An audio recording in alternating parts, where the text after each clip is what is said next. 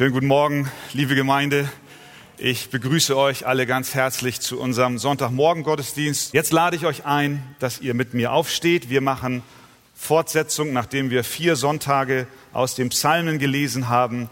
Heute 1. Mose, Kapitel 20. Ich habe den ersten Teil der Predigt überschrieben mit dem Thema, wenn das Gottvertrauen fehlt.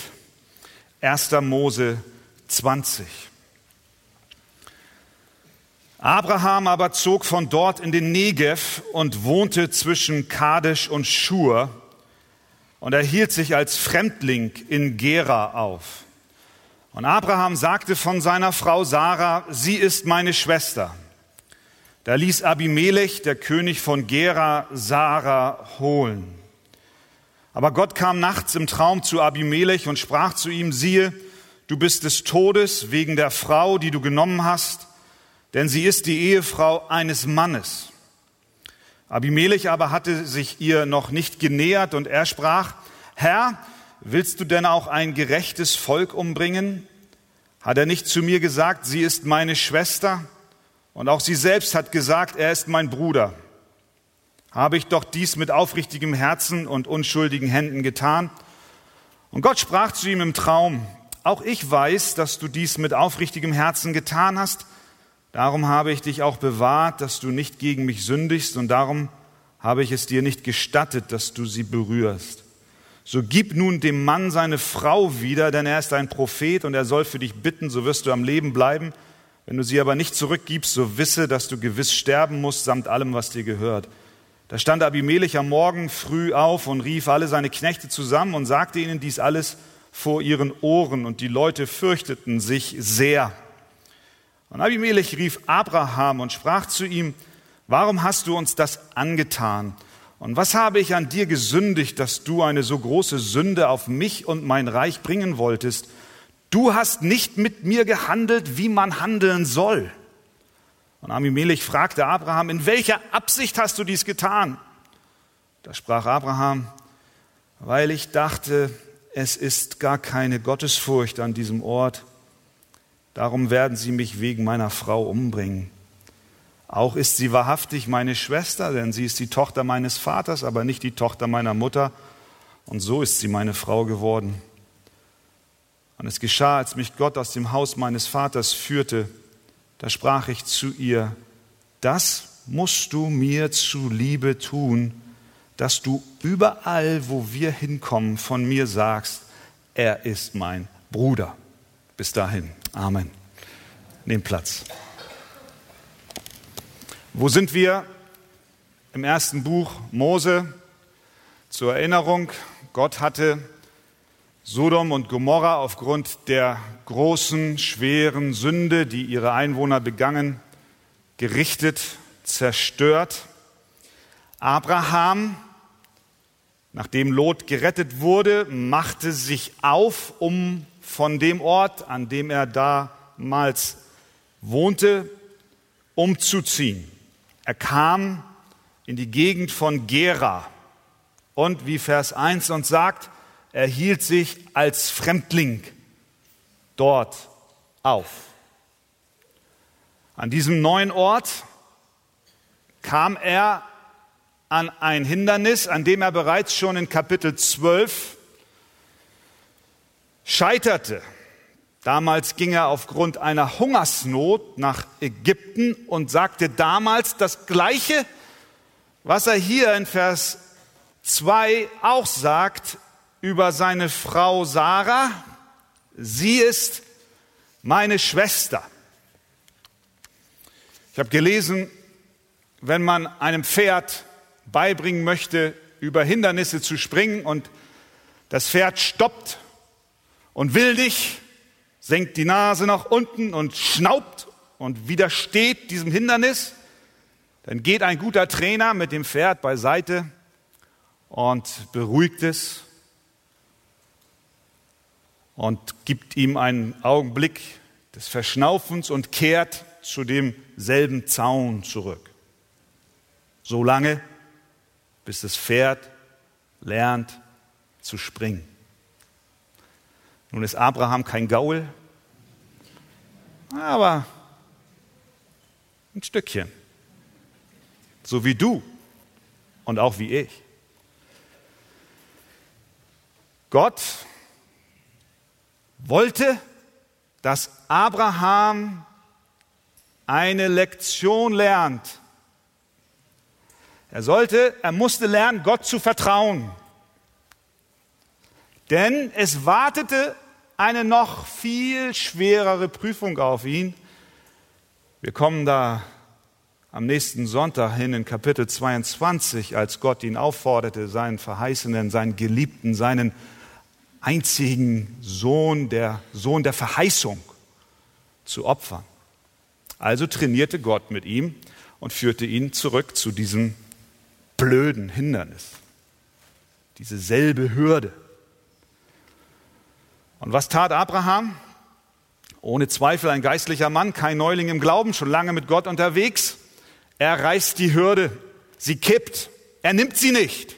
Denn er sagte, Vers 2, von seiner Frau Sarah, sie ist meine Schwester. Kennen wir.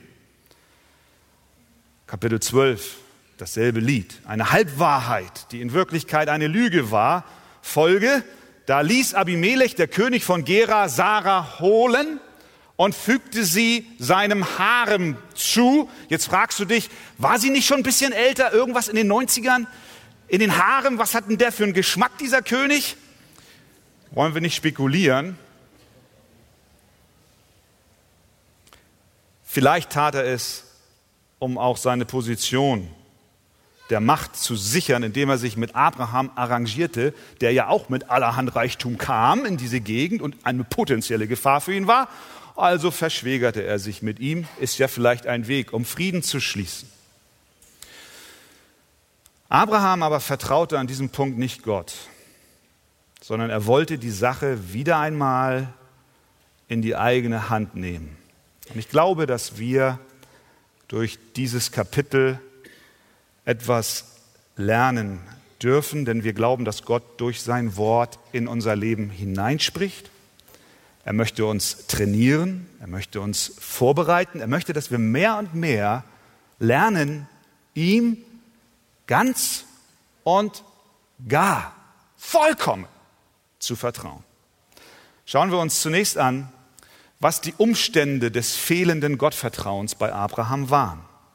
Er zog also, wie wir gehört haben, in den Negev und hielt sich als Fremdling in Gera auf. Das war ein neuer Ort für ihn, eine neue Umgebung mit neuen Möglichkeiten für ihn persönlich, aber auch für sein Vieh, neue Weiden, es gab viele Chancen für ihn an diesem neuen Ort, aber es gab auch Herausforderungen. Unsicherheiten. Wie wird denn der König von Gera auf mein Kommen reagieren? Selbst für den geübten Nomaden Abraham war der Ortswechsel keine Routine denn er war mit Sorgen und Ängsten verbunden. Die Prüfungsfrage Gottes lautete in etwa so, werde ich Abraham mit dem neuen Kapitel meines Lebens, in diesem neuen Lebensabschnitt, den Weg des Gottvertrauens gehen und glauben? Oder werde ich der Furcht folgen und mich auf mich selbst verlassen, die Dinge in die eigene Hand nehmen? Das ist im Prinzip die Frage, die wir uns alle stellen müssen. Vertraue ich Gott auch wenn sich meine Lebensumstände plötzlich ändern. Wenn sie heute anders sind als gestern. Solange alles routiniert läuft, wir unseren Lebenstrott haben, wir ungefähr wissen, was uns am Tag und in der Woche und vielleicht auch in den nächsten Monaten erwartet, erwartet, fällt es uns relativ leicht zu sagen, ich vertraue Gott. Das Gehalt kommt pünktlich. Der HVV-Bus hat eigentlich nie Verspätung. Manchmal, aber das ist die Ausnahme, die können wir schon einkalkulieren. Das erste Kind schläft durch. Wunderbar.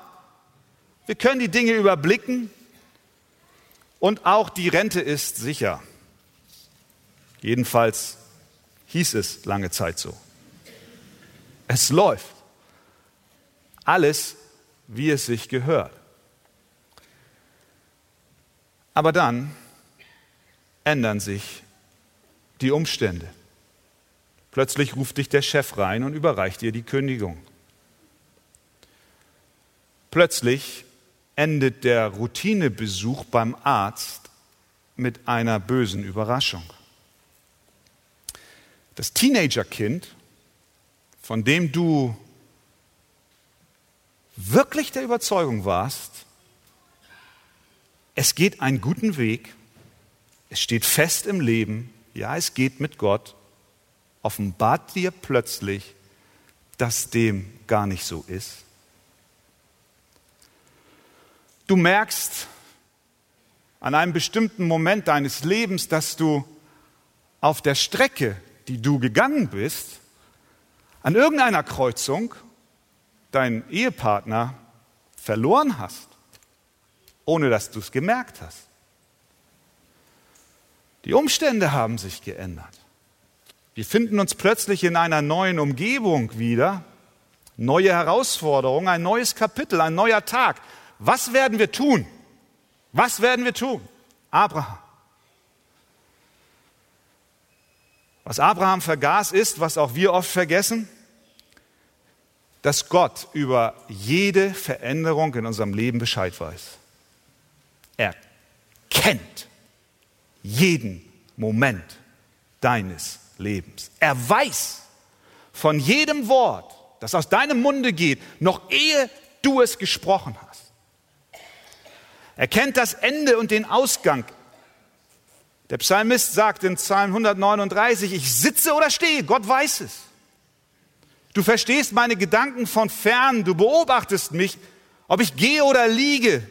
Du bist vertraut mit allen meinen Wegen. Ja, es ist kein Wort auf meiner Zunge, dass du, Herr, nicht völlig wüsstest. Von allen Seiten umgibst du mich, auch in den Umständen, die so plötzlich über mich hereingebrochen sind. Und er sagt in Vers 6, diese Erkenntnis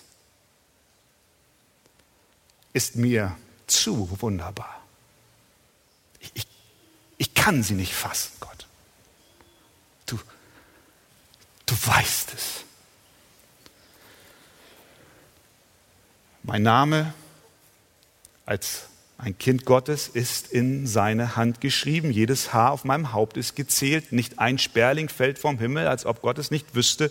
Ja, in Hamburg mögen so und so viele Spatzen fallen. Und wenn Gott es weiß, dann kann ich mir absolut sicher sein, dass er auch die veränderten Umstände meines Lebens kennt. Herr, hilf mir, dir zu vertrauen, auch wenn sich die Lage ändert. Abraham hier sah seine neue Umgebung nicht im Lichte seiner Freundschaft mit Gott. Er setzte sein Vertrauen in ein altes Schema. Er benennt dieses Schema, mit dem ist er schon losgelaufen. In Vers 13, da sagt er so fast beiläufig,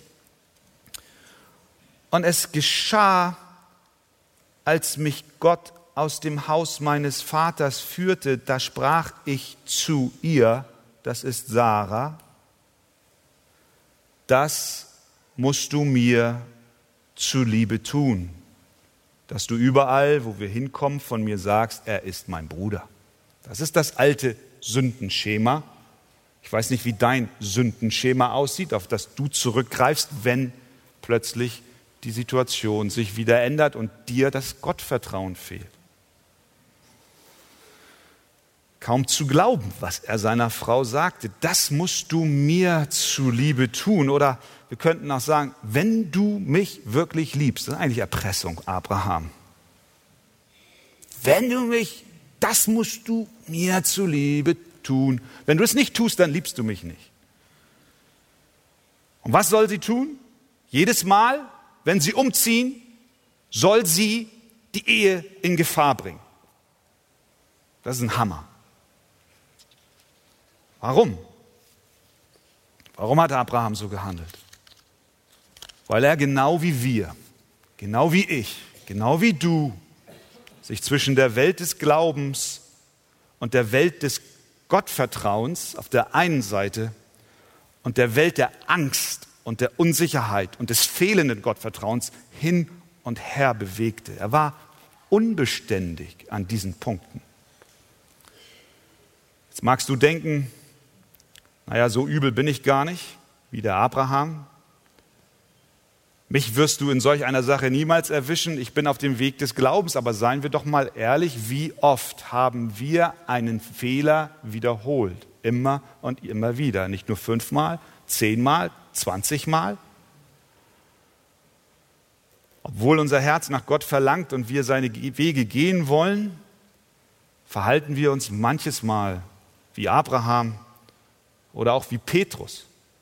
Wir erinnern uns, als, als Jesus seinen Jüngern auf dem Ölberg eröffnete, dass in dieser Nacht die Menschen an ihm Anstoß nehmen werden, dass Petrus sagte, ich werde dir folgen. Wir erinnern uns. Und wenn sie dich umbringen und wenn ich auch mit dir sterben müsste, werde ich dich nicht verleugnen, sagte er. Und das Gleiche sagten auch alle anderen. Einige Verse später, als sich der Umstand geändert hat, das Umfeld geändert hat. Er nicht mehr mit Jesus und den anderen Jüngern auf dem Ölberg war, sondern plötzlich in dem Hof des hohen Priesters war und dort an dem Feuer saß, um sich zu wärmen und die Stimmung komplett gekippt war, versagte er und er vertraute nicht mehr Gott. Und als sie ihn konfrontierten und sagten, auch du warst mit Jesus, dem Nazarener, fing er an, am Ende sich zu verfluchen und zu schwören, ich kenne diesen Menschen nicht, von dem ihr redet, da krähte der Hahn. Wir wissen, dass Jesus ihn anschaute. Petrus rannte raus, er weinte bitterlich, aber, und das ist die Hoffnungsbotschaft für uns, die wir heute Morgen hier in der Arche sitzen und ebenso wie Abraham, ebenso wie Petrus so oft versagt haben, wenn es um das Vertrauen in Gott geht. Christus hat dem Petrus vergeben. Und es ist auch Hoffnung für dich da in deinem Versagen, wenn es um das Vertrauen zu Gott geht. Das war das Umfeld des fehlenden Gottvertrauens. Zweitens, welche Auswirkungen hat das fehlende Gottvertrauen? Wir müssen uns im Klaren sein, dass wir als Christen unser Leben nicht auf einer einsamen Insel führen, sondern wie wir leben, ob es im Glauben ist oder auch im Zweifel, hat Einfluss und Auswirkung. Deswegen schreibt der Apostel Paulus in Römer 14, denn keiner von uns, sagt er, lebt sich selbst und keiner stirbt sich selbst. Mit anderen Worten, wie du, wie ich in sich verändernden Lebensumständen reagieren, hat Auswirkungen auf andere. Zuerst bei Abraham hatte sein fehlendes Gottvertrauen natürlich Auswirkungen auf seine Ehefrau. Er brachte sie wieder einmal in moralische Gefahr. Er war bereit, den Schutz seiner Frau aufzugeben, nur um seine eigene Haut zu retten. Du sagst, sowas ist mir ja noch nie untergekommen und weißt du was, das wird mir nie passieren. Ich bin ein guter Ehemann. Du bist bestimmt ein guter Ehemann. Da will ich überhaupt nicht dran zweifeln. Aber überleg mal, dass der Fortschritt, deine guten Schritte, die du als Ehemann mit Gott gehst, oder auch deine eben nicht guten Schritte, die du eben nicht mit Gott gehst, dass egal in welche Richtung du dich bewegst, du einen Einfluss hast, so wie Abraham auf seine Frau, auch du auf deine Frau. Du beeinflusst sie und am Ende auch deine Kinder. Es spielt eine große Rolle, und das ist jetzt ein Wort an die Ehemänner, wie wir mit unseren Frauen umgehen, wie wir sie behandeln, aber nicht nur praktisch, sondern auch geistlich. Es spielt eine Rolle, ob wir die Initiative ergreifen, sie an die Hand nehmen, ihr mit dem Wort Gottes Mut zu sprechen, das Gebet suchen, mit ihr gemeinsam die Gottesdienste aufsuchen. Es hat eine Auswirkung, ob wir freudig mitarbeiten im Reich Gottes oder ob wir zurückgezogen leben und Gott nicht vertrauen, sondern unsere eigenen Wege gehen. Wir können nicht mit dem Luxus leben und meinen, dass meine kleinen Unbeständigkeiten auch nur meine kleinen Unbeständigkeiten sind. Ist nicht so. Sondern wie wir leben, das gilt nicht nur für den Ehemann, das gilt auch für die Ehefrau. Das gilt auch für den Single in der Wohngruppe, in der du vielleicht lebst, in dem Apartment, mit den Menschen, die Gott dir an deine Seite gestellt hat, mit den Freunden, die du hast. Der Weg, den du lebst, den du gehst, hat Auswirkungen. Entweder du förderst Menschen in deinem Umfeld, zu Gott hinzukommen, oder du hinderst sie daran.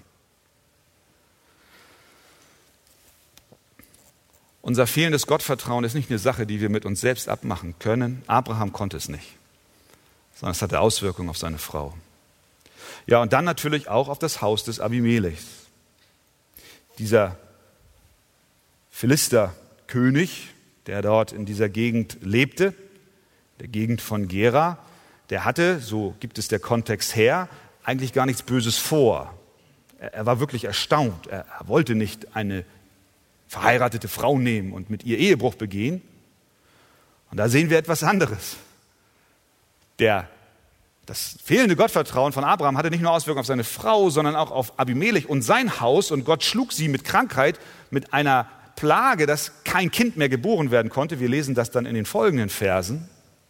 So dass es dazu kommen musste, dass Abimelech den Abraham konfrontierte. Abimelech der nicht denselben Glauben hatte wie Abraham, der nicht dieselben moralischen Standpunkte teilte wie er, die, der nicht nach denselben biblischen Ansprüchen lebte, muss jetzt den Glaubenshelden zur Rede stellen. Vers 9. Warum hast du uns das angetan? Und was habe ich an dir gesündigt, dass du eine so große Sünde auf mich und mein Reich bringen wolltest? Du hast nicht mit mir gehandelt, wie man handeln soll. Was für eine Frage. Boah. Keiner von uns möchte von seinem Arbeitskollegen mit so einem Satz konfrontiert werden. Du bist ein Christ, aber ich habe dich beobachtet in den letzten Wochen. Du handelst nicht, wie man handeln sollte.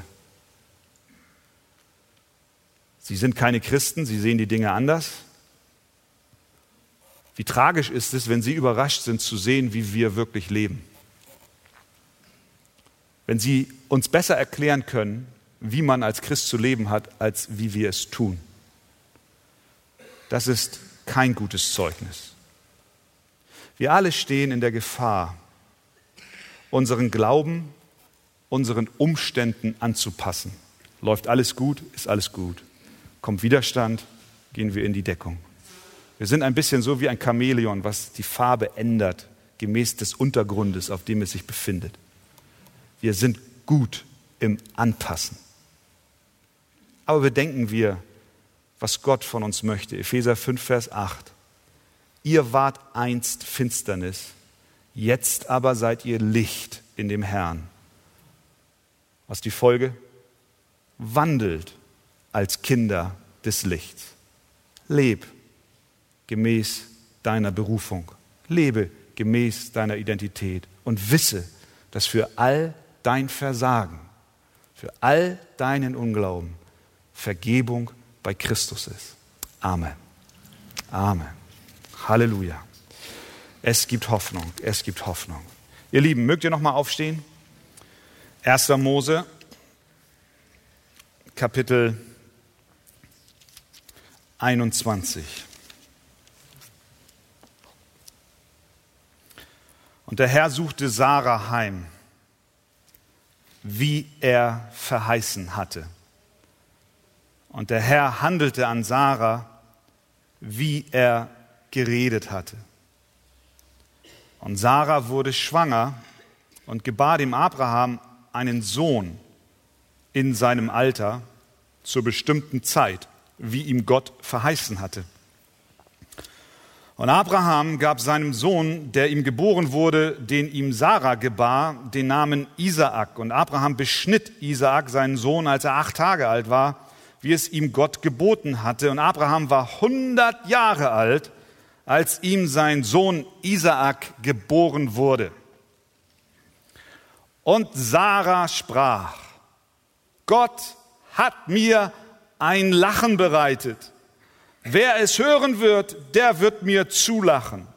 Und sie sprach, wer hätte das dem Abraham verkündet, dass Sarah Kinder stillt, dass ich ihm einen Sohn geboren habe in seinem Alter? Und das Kind wuchs heran und wurde entwöhnt. Und Abraham machte ein großes Mahl an dem Tag, als Isaak entwöhnt wurde.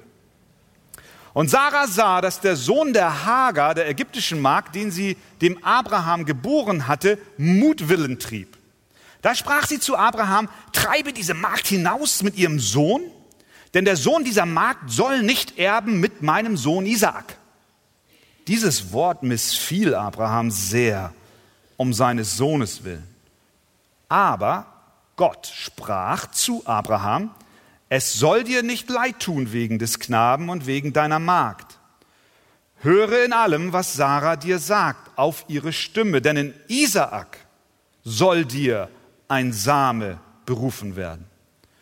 Doch ich will auch den Sohn der Magd zu einem Volk machen, weil er dein Same ist. Da stand Abraham am Morgen früh auf und nahm Brot und einen Schlauch voll Wasser, gab es Hagar und legte es auf ihre Schulter.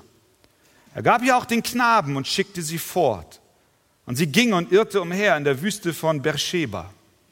Als nun das Wasser im Schlauch ausgegangen war, warf sie den Knaben unter einen Strauch, und sie ging hin und setzte sich gegenüber, einen Bogenschuss weit entfernt, denn sie sprach, ich kann das Sterben des Knaben nicht mit ansehen, und sie saß ihm gegenüber, erhob ihre Stimme und weinte.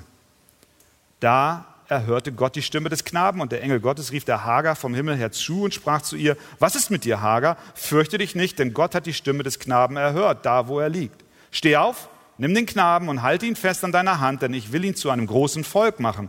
Und Gott öffnete ihr die Augen, dass sie einen Wasserbrunnen sah. Da ging sie hin und füllte den Schlauch mit Wasser und gab dem Knaben zu trinken. Und Gott war mit dem Knaben. Der wuchs heran und wohnte in der Wüste und wurde ein Bogenschütze und er wohnte in der Wüste Paran und seine Mutter nahm ihm eine Frau aus dem Land Ägypten.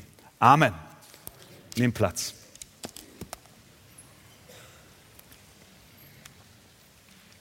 Abraham scheiterte Kapitel 20 wieder einmal, gab seine Frau als seine Schwester aus, vertraute sich selbst mehr als Gott. Aber Gott war gnädig. Er beschützte Sarah bei Abimelech. Er brachte sie zurück zu Abraham. Und in dem Buch seiner Gnade sollte nun ein weiteres Kapitel zugefügt werden. Und das trotz allem Versagen, damit sich kein Fleisch rühme. Das Erste, was wir aus diesem Abschnitt sehen, ist, dass Gott sein Wort hält. Gott hält sein Wort.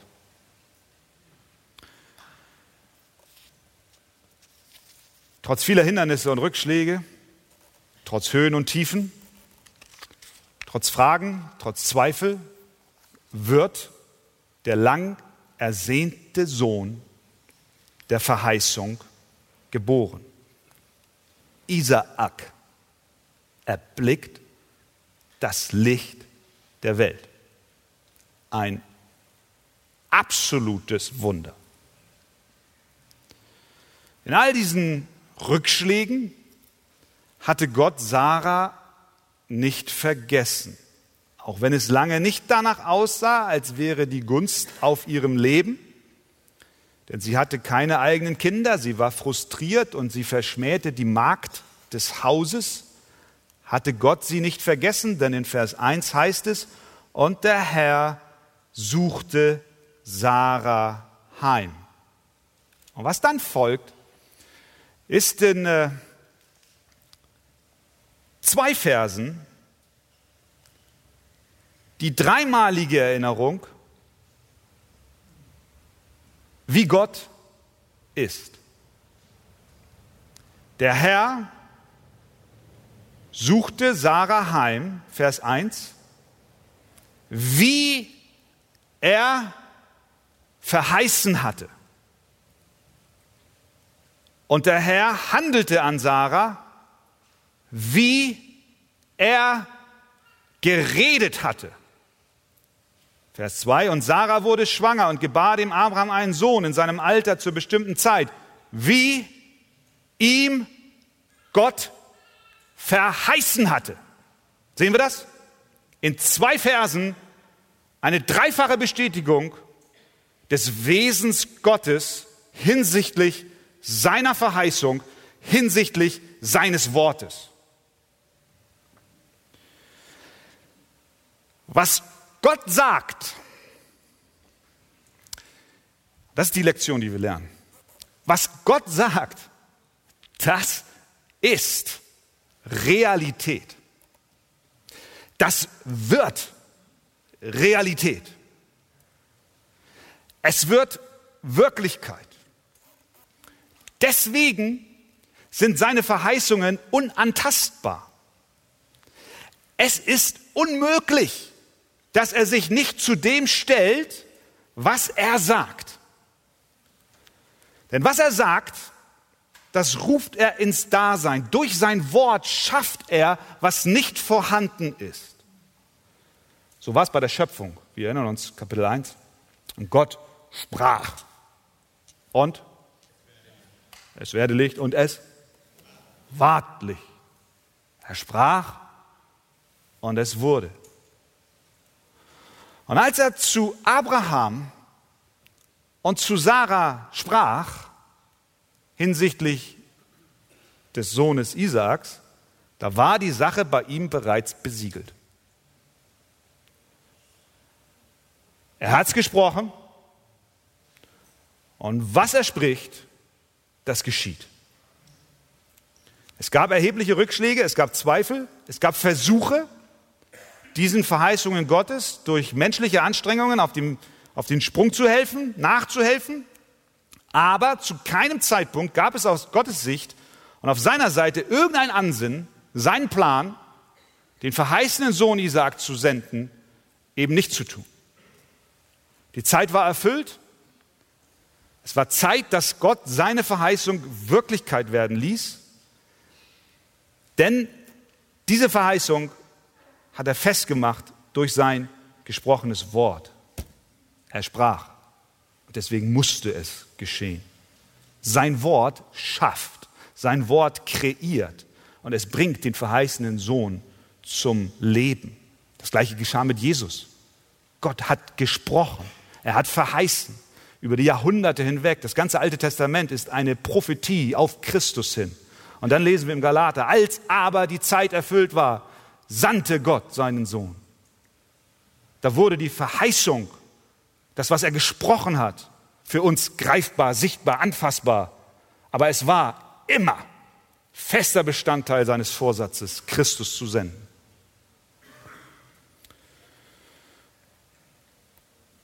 Was Gott sagt, ist Realität.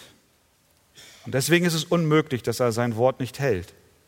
Und deswegen, liebe Schwester, deswegen, lieber Bruder, kannst du ihm vertrauen.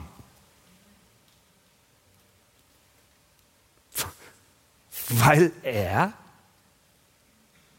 sagt, äh, weil, er, weil er macht, weil er, weil er handelt gemäß, gemäß seines Wortes.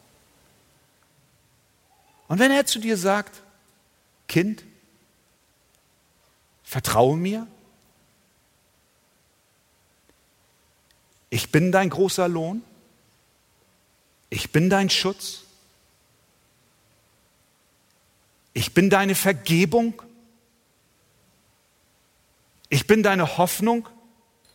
All diese Dinge, die er dir in seinem Wort zuruft, du kannst sicher sein, weil er es gesagt hat, wird es Realität sein und ist es schon. Es gibt nichts sichereres auf dieser Welt. In einer Zeit voller Unsicherheit, wo die Eckdaten unseres Denkens in Erschütterung geraten, es gibt nichts sichereres als das Wort Gottes. Du kannst dem Wort vertrauen hinsichtlich deines persönlichen Glaubens, hinsichtlich deiner persönlichen Anfechtungen und Fragen. Die Geschichte von Abraham und Sarah erinnert uns, dass wir Gott vertrauen können. Es kommt der Tag, da wird Isaak geboren. Du siehst ihn heute vielleicht nicht und bist in einer Situation, wo du gerade wieder deine Frau verraten hast und meintest, du könntest Gott unter die Arme greifen. Vergiss nicht, Isaak wird geboren werden.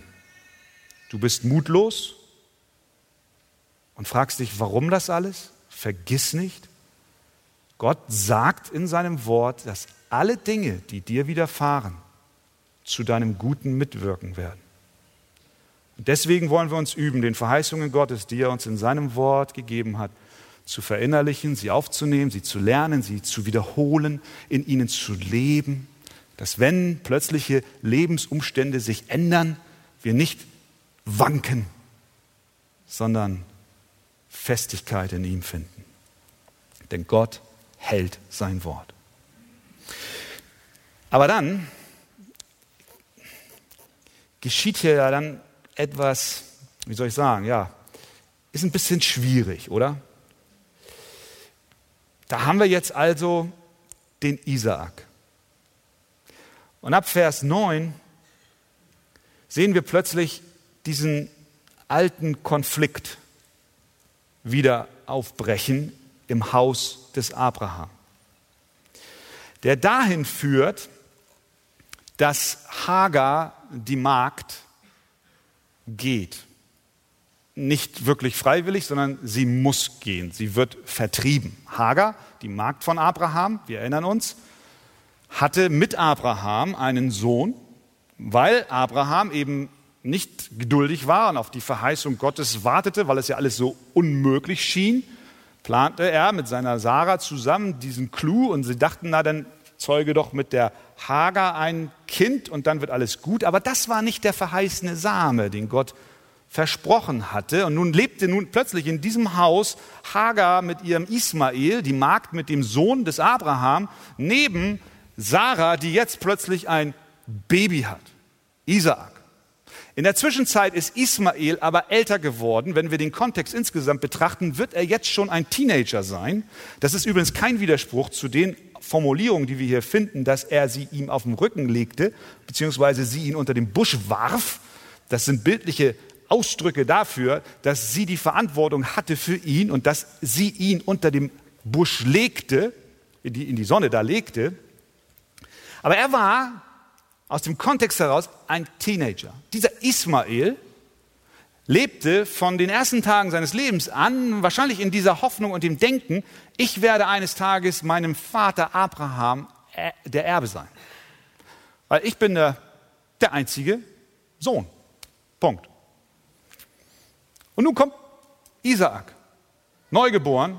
Und dann lesen wir in Vers 8, dass Abraham dann auch noch ein großes Mahl feierte, ein Fest gab, eine Party, als nämlich Isaak entwöhnt war.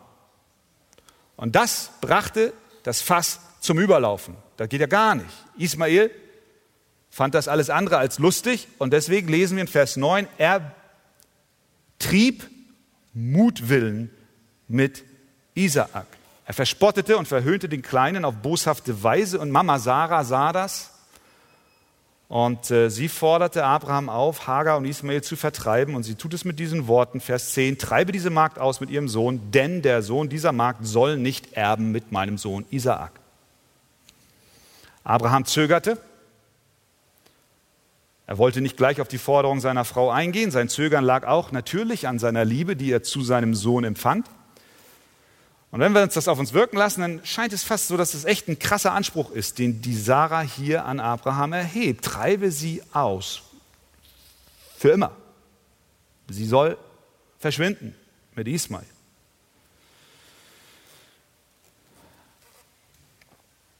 Wir fragen uns, was sind da für geistliche Lektionen drin? Was können wir lernen? Das eine ist, glaube ich, dass wir auch an dieser Stelle wieder sehen, dass Abraham lernen sollte, Gott ganz zu vertrauen. Könnte in diesem Prozess der kleine Ismael ein Hinderungsgrund sein? Ja, könnte. Der kleine Isaak war noch ein Kleinkind. Was ist, wenn ihm was zustößt, wenn die Kindersterblichkeitsrate zuschlägt und der Kleine plötzlich stirbt? Dann habe ich Ismael in der Hinterhand. Wäre es nicht klug, einen doppelten Boden einzuziehen? Und übrigens, in dieser Familienauseinandersetzung war Gott auf Sarahs Seite. Denn um der Verheißung willen musste Abraham sich voll und ganz Isaak verpflichten. Denn Gott selbst sagt in Vers 12, es soll dir nicht leid tun wegen des Knaben und wegen deiner Magd. Höre in allem, was Sarah dir sagt, auf ihre Stimme. Also er sagt, Abraham, es soll so sein. Und dann sagt er weiter, denn in Isaak soll dir ein Same berufen werden. Abraham, zieh keinen doppelten Boden ein. Und übrigens, auch das, was dann kommt, die Opferung Isaaks dort auf dem Berg, macht auch erst dann Sinn, wenn wirklich kein doppelter Boden da ist. Wie konnte er den Glauben wirklich beweisen? Es musste so kommen. Hier steht die alles entscheidende Frage im Mittelpunkt, losgelöst von dieser Familiensituation für dich und auch für mich. Glaubst du, glaube ich, vertrauen wir wirklich Gott? Da durfte auch nicht die Sorge um den, den er liebte, ihn zurückhalten. Manch einer will Gott nicht ganz glauben und gehorchen, weil dies eventuell die Familie belasten könnte. Du fragst dich, was wird passieren mit meinen Eltern, wenn ich dem Ruf Gottes folge in den Dienst? Was wird mit meinen Kindern werden? Wir haben Verantwortung, keine Frage. Wir dürfen nicht alle fünf gerade sein lassen und unsere Familie verlassen und auf eigene Faustdinge gehen.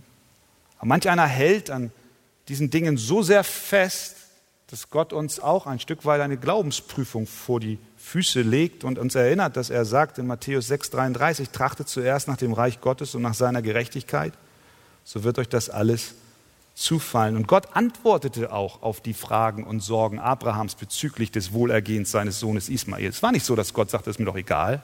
Nein, nein sondern Gott besuchte Abraham und er sagte zu ihm, doch ich will, Vers 13, auch den Sohn der Magd zu einem Volk machen, weil er dein Same ist. Mach dir keine Sorgen, Abraham, ich kümmere mich um Ismael. Aber was dich angeht, Abraham, du sollst mir, Gott, allein vertrauen.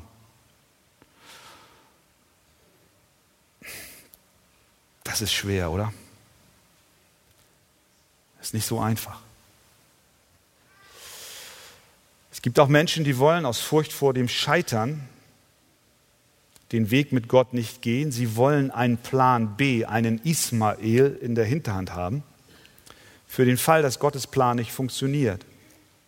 Vielleicht auch du baust dir so eine zweite Existenz auf, falls das mit Gott nicht klappt und dem Weg, den du da mit ihm gehst, dann kannst du ja immer noch sagen, ach naja, ich, ich, ich, ich spring über auf den anderen Zug. Aber Gott will alles oder nichts. Du kannst nicht auf zwei Seiten hinken. Deswegen sagte Gott zu Abraham, in Isaak soll dir ein Same berufen werden. Und dann noch eine weitere geistliche Wahrheit, die ich an dieser Stelle nicht auslassen darf. Der Apostel Paulus erklärt uns in Galater 4, wie diese Ereignisse zwischen Isaak und Ismael, zwischen Hagar, zwischen Sarah und Hagar zu verstehen sind. Er, er gibt eine Erklärung. Er sagt dort, sagt mir, die ihr unter dem Gesetz sein wollt, hört ihr das Gesetz nicht? Denn es steht geschrieben, dass Abraham zwei Söhne hatte, den einen von der Magd, den anderen von der Freien, das ist Sarah. Aber der von der Magd ist nach dem Fleisch gezeugt worden, der von der Freien aber Kraft der Verheißung. Also er erinnert daran, da sind diese beiden Söhne, einer Kraft des Fleisches, einer Kraft der Verheißung. Und was Paulus dann tut, ist, dass er erklärt, dass Hagar stellvertretend für die steht, das könnt ihr mal zu Hause lesen, dass Hagar stellvertretend, das ist die geistliche Bedeutung, Hagar steht stellvertretend für die, die sich auf ihr eigenes Bemühen verlassen. Er wendet sich hier an die Gesetzeshalter. Und er sagt, ihr handelt und ackert und rackert so stark, dass ihr hofft, von Gott am Ende akzeptiert zu werden. Aber in Wirklichkeit seid ihr unter dem Gesetz und geknechtet von ihm. Euer Stand vor Gott ist unsicher. So wie der Stand von Hagar im Hause des Abraham. Ihr habt kein wirkliches Bleiberecht. Ihr mit euren Gesetzen, mit euren Regeln, mit euren eigenen guten Werken werdet niemals den Stand von Isaak einnehmen können. Ihr seid wie Hagar und ihr Sohn Ismael. Im Gegensatz dazu erklärt uns Paulus in Galater, steht Sarah für die, die durch den lebendigen Glauben auf der Basis des Evangeliums leben. Die vertrauen nicht ihrer eigenen Gerechtigkeit, sondern der Gerechtigkeit von Jesus Christus. Sie sind die Kinder der Verheißung. Sie haben eine Freiheit, die Hagar als Magd niemals kannte. Solche Menschen erfreuen sich an einer Gemeinschaft mit Gott, denn sie sind nicht lediglich toleriert, sondern geliebt, akzeptiert und anerkannt. Hagar und Ismael hatten keinen festen Status im Hause Abrahams. Wir sehen es, so ist es gekommen. Ihr Stand war unsicher ein Schnitzer kostete ihnen ihren Platz im Haus. Und so ist es auch mit denen, die sich auf die guten Werke verlassen, die, die meinen, sie könnten aus eigener Kraft Gott gefallen. Es gibt keine Garantie für dich. Du wirst nie in Sicherheit sein, so wie Sarah und auch der Isaak. Ihr Platz war in Abrahams Haushalt gesichert. Sie gehörten wirklich dazu. Sie konnten nicht weggeschickt werden. Und so kann ein Mensch, der wirklich Isaak in Form von Jesus Christus, der ja ein besserer Isaak ist, die, die Jesus Christus vertrauen und nicht ihren eigenen Werken, können wissen, ich habe einen sicheren Stand im Hause meines Vaters. Er wird mich nicht fortschicken. Ich vertraue Christus als meine einzige Hoffnung. Johannes 1, allen aber, die ihn aufnahmen, denen gab er das Anrecht, Kinder Gottes zu werden, denen, die an seinen Namen glauben, die nicht aus dem Blut noch aus dem Willen des Fleisches noch aus dem Willen des Mannes, sondern aus Gott geboren sind. Die Frage zum Schluss dieser Predigt kann vielleicht so lauten, zu welcher Gruppe gehörst du? Bist du das Kind der Magd, des Fleisches oder das Kind der Verheißung? Wie kannst du diese Frage beantworten? Der Schlüssel darin liegt einzig und allein in deiner inneren Einstellung zu Jesus Christus hin. Ismael hat Isaak als Bild auf Christus verspottet und verlästert, geistlich gesprochen. Wirklicher,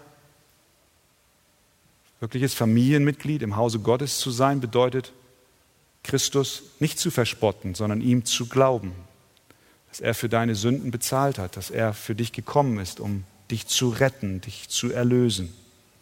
Die Person, die im Glauben lebt, sagt sich von allem anderen los und verlässt sich allein auf Jesus.